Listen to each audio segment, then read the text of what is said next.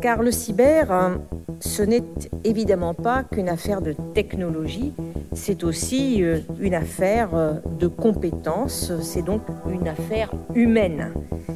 Et euh, il n'y a pas de domaine technique qui se soit conquis sans par ailleurs être accompagné, soutenu par l'intelligence humaine.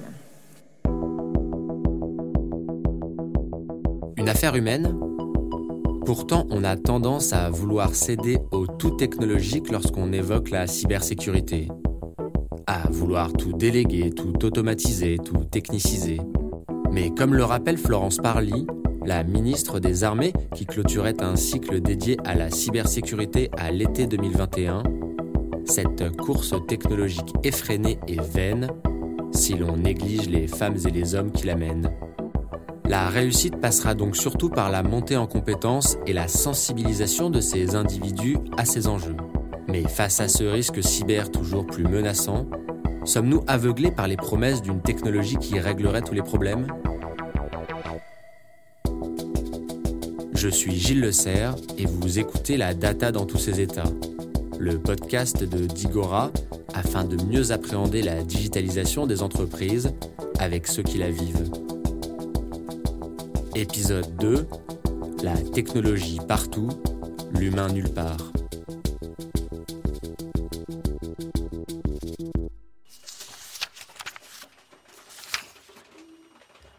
Si je dois partir d'une feuille blanche pour faire la sécurité d'une euh, organisation, euh, ce que je vais faire, c'est me concentrer sur des actions avec euh, bah, un retour sur investissement mesurable. on peut commencer à acheter des équipements de sécurité, on peut faire des dépenses dans des solutions très intéressantes. Romain Willman est le RSSI d'une filiale d'un groupe bancaire français. La question, c'est quel gain en sécurité ça, apporte. Donc, ma, première, euh, ma première tâche va être de me concentrer sur des euh, choses qui sont euh, globalement simples à mettre en œuvre, mais surtout sur lesquelles je vais pouvoir avoir un, retour sur, sur investissement. Et il me semble que le composant fondamental sur ce genre de, démarche, c'est tout d'abord la sensibilisation des utilisateurs avec des exercices, par exemple, de, phishing, de tests de, de réflexes pour évaluer la posture de sécurité euh, des collaboratrices et collaborateurs euh, de cette organisation et ensuite bah, essayer de remettre euh, un peu ça, ça, à niveau. Cette feuille de route doit donc permettre de se préparer à une menace qui est devenue incontournable, comme l'évoque Laurent Hello, consultant indépendant en cybersécurité. Je vais être attaqué, qu'est-ce que je mets en place pour, pour pouvoir m'en sortir une fois que je serai attaqué. Donc il faut intégrer cette problématique. Je vais être attaqué, c'est sûr et certain. Qu'est-ce que je vais faire le jour J? Euh, Et là, on parle des problématiques de, gestion de cybercrise. Et quand on demande aux entreprises et quand on regarde le nombre d'entreprises qui, ont fait des exercices de cybercrise ou qui ont déjà préparé, euh, sont déjà préparés à l'éventualité, euh, c'est une catastrophe. Et pour le coup, là, en fait, c'est relativement simple également. Ce qu'on constate, c'est que les entreprises qui, subissent ce genre d'attaque, quand elles ne sont pas préparées, elles sont tout de suite en mode panique parce qu'on ne sait pas forcément quoi faire. Euh, euh, alors même pour ceux qui ont préparé, parce que euh, il y en a qui font des trucs sympas, qui, préparent tout ce qu'ils vont faire en, cas de, ransomware et qui mettent tout ça sur le serveur.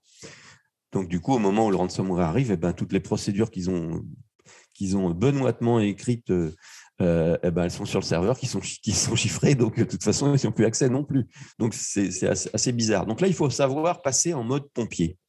Et alors, c'est assez curieux parce que quand on parle de mode pompier, euh, on a tendance à, utiliser ce terme pour dire euh, que voilà qu'on est un peu partout, qu'il y a le feu, que c'est la panique. Pas du tout, euh, parce que les pompiers, ils sont entraînés, ils connaissent leurs outils, ils sont capables de travailler, de collaborer sur un incendie ou un incident de manière extrêmement rapide et efficace. Ils ont à peine besoin de se parler.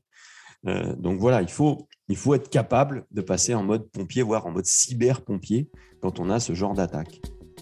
Se préparer, c'est aussi s'inspirer. S'inspirer des nombreuses histoires d'attaques qui se propagent aujourd'hui et dont les médias raffolent. S'inspirer des bonnes pratiques, des retours d'expérience, des post-mortem. Et ainsi éviter de tomber dans les mêmes pièges. Certaines pratiques techniques semblent basiques, mais restent bien entendu essentielles. Faites-vous régulièrement des sauvegardes et surtout, sont-elles déconnectées du réseau informatique pour ne pas être compromises en cas d'attaque? Savez-vous si ces sauvegardes sont restaurables rapidement? Certaines procédures sont également clés, comme la gestion des accès de vos employés ou la mise en place d'authentification à deux facteurs. Néanmoins, il ne faut pas s'aveugler avec ces réponses techniques. Le réflexe le plus évident, ce sera de mettre une rustine, contrer en fait l'attaque par de la technologie sophistiquée, mais euh, ça va contrer un risque, mais ça ne prend pas du tout en compte, par exemple, le risque de... social, le risque par rapport à l'utilisateur. Yves Redding dirige EBRC, une entreprise spécialisée dans la gestion et la protection de données sensibles. En cybersécurité, ce qui est déterminant, c'est le niveau le plus faible. C'est le maillon le plus faible de la chaîne qui va déterminer le niveau de résistance de la chaîne. Donc, ce qui veut dire que dans une entreprise, le, un maillon le plus faible peut en fait mettre à plat euh, l'ensemble de l'organisation. C'est pour ça que c'est important d'avoir une approche top-down et d'avoir une culture d'entreprise euh, vraiment euh, au top niveau pour s'assurer que tout le monde est aligné sur le niveau le plus élevé. On a beau mettre en place euh, des, systèmes informatiques hyper performants, etc., qui peuvent euh, réduire les attaques, ça ne sert strictement à rien. C'est le ton qui compte, c'est la culture, c'est la culture d'entreprise. Le premier truc, c'est qu'est-ce qu'on met en place? Paul Molin est le RSSI du groupe Théodo. Pour euh, créer une culture de la sécurité qui fait que les développeurs, au quotidien, quand ils sont en train de, de toucher leur clavier. Ils sont en train de se dire, bah voilà, avec cette fonctionnalité, c'est quoi potentiellement la vulnérabilité que je suis en train d'introduire et comment est-ce qu'un attaquant pourrait euh, se servir de ce que je suis en train de faire pour nuire à l'application et aux utilisateurs. Ici encore, le problème ne s'arrête bien entendu pas au périmètre de votre organisation. Les entreprises deviennent de plus en plus complexes, donc leur business est de plus en plus complexe, il y a de plus en plus d'interactions. Une entreprise en particulier est en interaction permanente avec euh, la planète entière. Et donc c'est la complexité croissante en fait de l'écosystème d'une entreprise qui fait que c'est extrêmement difficile à mettre en place. Il suffit pas de le mettre en place chez soi. Déjà chez soi c'est pas facile, mais encore faut-il le faire par rapport à ses fournisseurs, ses partenaires, etc. Donc il faut aligner le maillon le plus faible, il est dans l'écosystème, il n'est pas que chez soi. Face à cet espace cyber devenu source de menaces multiples, un concept revient chez la plupart de nos interlocuteurs, le zéro trust, qui permettrait d'en finir avec un certain angélisme lié à l'apparente virtualité du monde numérique. C'est pas une technologie le zéro trust, c'est une philosophie. Et donc l'idée c'est de repenser la manière dont on traite, dont on gère nos systèmes d'information en mode zéro trust, c'est-à-dire en mode j'ai pas confiance de base. Je, je considère tout comme euh, euh, suspect, voire hostile. Euh, vous l'avez peut-être vécu quand on entre, quand on arrive dans une entreprise. en général, on vous donne votre login, votre mot de passe, puis paf, vous avez accès à, tout le réseau, sauf éventuellement les trucs auxquels vous n'avez pas accès. Le mode zéro trust, c'est l'inverse. On vous donne votre login, votre mot de passe, vous avez accès à rien, sauf les trucs auxquels vous avez accès. Vous voyez, la différence, elle est quand même, euh, elle est quand même claire. Et donc aujourd'hui, l'option, la seule option qui nous reste, c'est de passer en mode zéro trust à tous les niveaux. Donc mon provider de cloud, je considère qu'il est potentiellement faillible. Euh, mon outil de sauvegarde, je considère qu'il est potentiellement faillible, donc je teste les restores une fois de temps en temps. Lorsque je vais ouvrir euh, le fichier machin chouette, eh bien je considère qu'il y a un malware dedans un logiciel malveillant, un maliciel pour utiliser le terme québécois. Euh, typiquement, dans une entreprise, si vous êtes euh, aux ressources humaines, votre métier, c'est d'ouvrir des pièces jointes qui viennent d'inconnus. Donc déjà là, moi, je serais une entreprise, je mettrais ça sur un PC qui est connecté à Internet, mais pas au réseau de l'entreprise. Juste un détail. Vous ouvrez des pièces jointes qui viennent d'inconnus. C'est votre métier, normal, pour recruter. Euh, voilà, donc là, on fait ça sur un PC à part.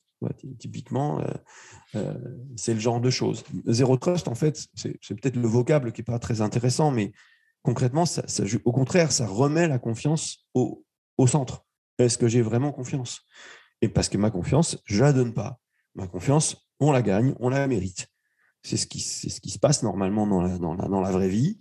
Euh, vous ne donnez pas votre confiance comme ça à n'importe qui sans le connaître. Or, on, fait ça de manière assez, assez, assez rapide, trop rapide peut-être aujourd'hui en mode virtuel. Donc j'aurais tendance à dire, voilà, revenons à des, à des, à des basiques assez fondamentaux. Le seul problème, c'est que c'est très difficile à mettre en place de manière très efficace. Alexandre Andréini est le CTO de la cyberassurance Stoic. À partir du moment où il y a un DSI qui doit gérer une entreprise de beaucoup de personnes, et eh ben, il doit affecter les droits euh, et les, et les privilèges de beaucoup de personnes.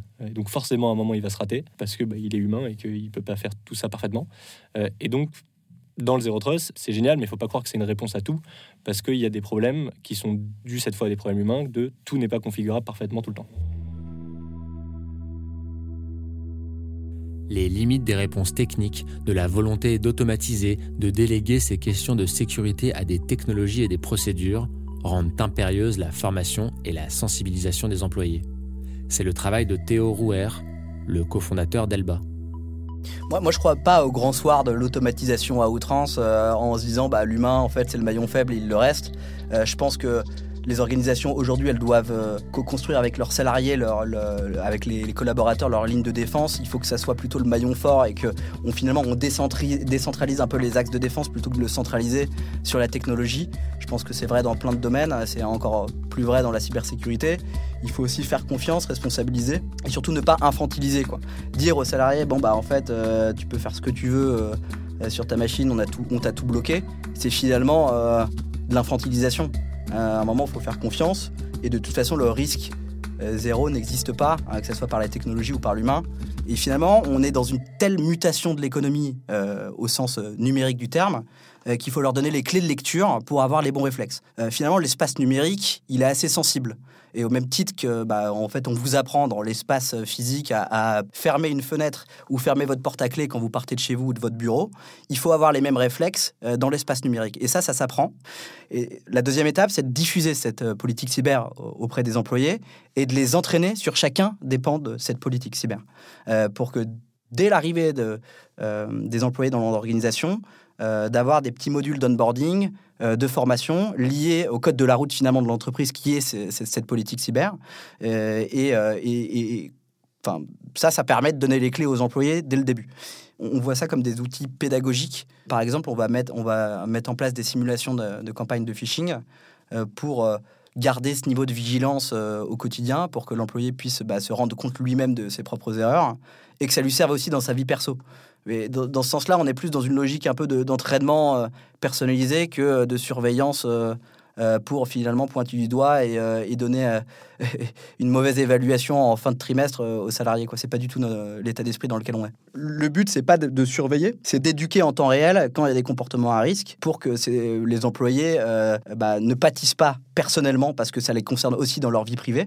Euh, finalement, ce pas des choses qui sont inhérentes aux organisations professionnelles et, euh, de ne pas mettre en, péril l'organisation euh, elle-même. C'est des choses où il y, a, de la technique, des outils qui sont associés, mais si les personnes ne veulent pas le faire ou qu'on ne prenne pas le besoin ou tout simplement ne savent pas faire, en fait, ça ne peut pas marcher. Donc, les employés ils essaient de faire leur travail au mieux qu'ils peuvent dans les conditions et avec les connaissances qu'ils ont au moment où ils font leur travail. Et du coup, s'il y a un défaut quelque part, c'est qu'il y a un geste qui n'est pas maîtrisé et qu'il y a besoin de former la personne. En fait, limite, c'est pas la faute de la personne, c'est de la faute de son euh, manager qui l'a pas suffisamment forcé, formé au geste. Et donc ça, c'est ouais, la formation euh, sur tous ces sujets, c'est hyper important. Hein. C'est quel est le geste qui a manqué à la personne et qu'est-ce qu'on met en place pour euh, l'accompagner, soit en la formant, soit en lui fournissant un environnement de travail plus efficace. Et le mythe de penser pouvoir remplacer l'humain, il est, bah, c'est un mythe tout simplement parce que Guillaume Aliel est le cofondateur de Finasoft, une entreprise spécialisée dans l'analyse du risque cyber.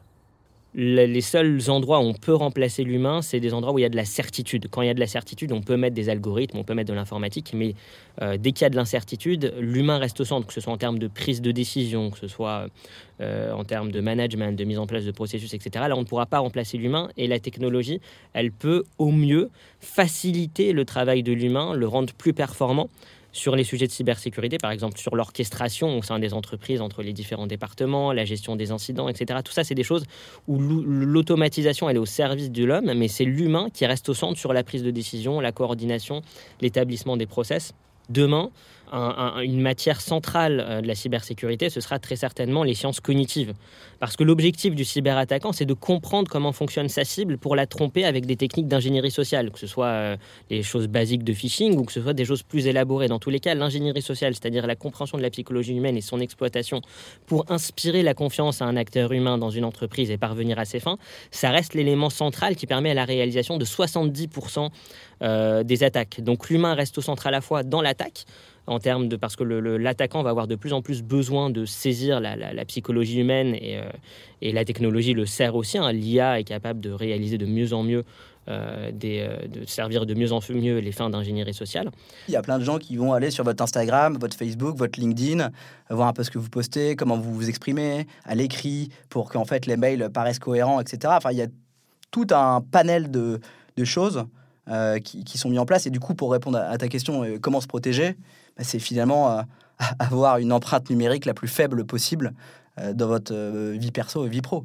Et c'est un peu le, problème d'aujourd'hui, c'est qu'avec les, toute notre vie qui est étalée sur Internet sans forcément garde-fou, on devient un livre à ciel ouvert pour, pour les attaquants, quoi.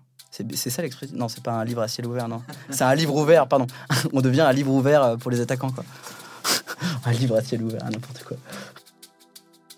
On a beau s'en mêler les pinceaux, et d'ailleurs non sans donner une certaine couleur poétique à ces questions technologiques un peu austères, je pense qu'on a compris l'enjeu. Notre effeuillage permanent sur Internet n'est pas si anodin, et ce dévoilement est bien plus réel qu'on ne le croit. C'est donc crucial de mitiger ce risque en veillant à garder un contrôle sur sa vie numérique privée et professionnelle.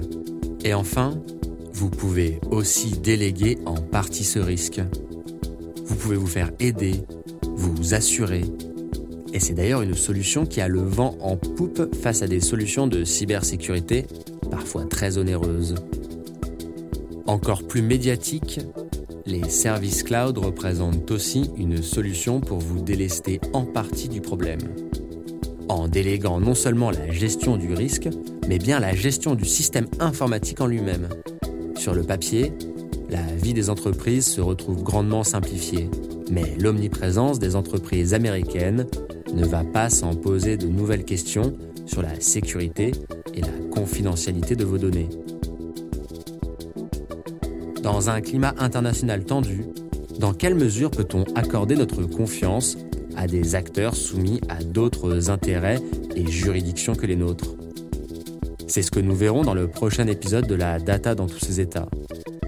Abonnez-vous pour ne rien manquer aux prochains épisodes.